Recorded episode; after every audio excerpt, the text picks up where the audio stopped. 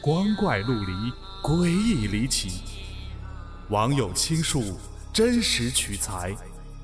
老黄故事之民间怪谈正在讲述。镜子，这是一妹子给我讲的故事，可我觉得我听过，但是她信誓旦旦的保证这是真事儿。妹子是本地的，住的离我家不远。她家的户型啊，我知道，一进门就是客厅，客厅是长方形，比较窄，直通主卧。主卧的边上呢就是次卧，也就是说，次卧要通过主卧才能到客厅去。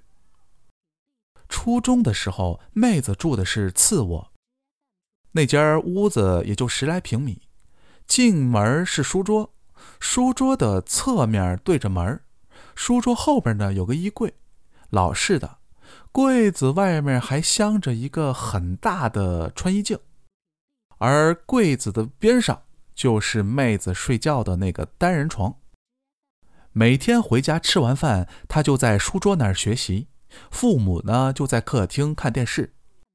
一个夏天，快到暑假的时候吧。他正在学习呢，忽然就停电了，可能是用空调的比较多，负荷太大吧。因为接近期末考试，妹子也不敢放松，就点上蜡烛继续学习。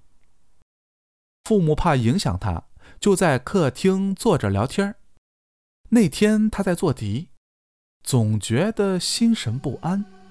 隔一会儿就抬起头来，东张西望的看看，可是除了墙上的影子，什么都没有。可是呢，越觉得看不到奇怪的东西，他心里啊就越没底儿，所以呢，看的幅度啊就越来越大。开始只是东张西望，然后就侧身。扭头，当然还是什么都没有看到。就这样看看写道题，看看写道题，写着写着，他忽然一惊，不对，刚才自己侧身回头看到镜子里的自己还在伏案做题呢。根本就没抬头，妹子大叫一声，跑到主卧门口。她父母不知道出了什么事儿，连忙问她，她吓得只会哭，什么都说不出来。于是父母自己就跑到了次卧搜了一通，什么都没有。于是出来问了一阵，他才把事情给说明白。而他爸呢，一个劲儿的笑，说他看花眼了，可他死活就是不信。结果，他和他妈妈一直在主卧睡到了上高中，而他爸爸呢，就自己在次卧住了好几年。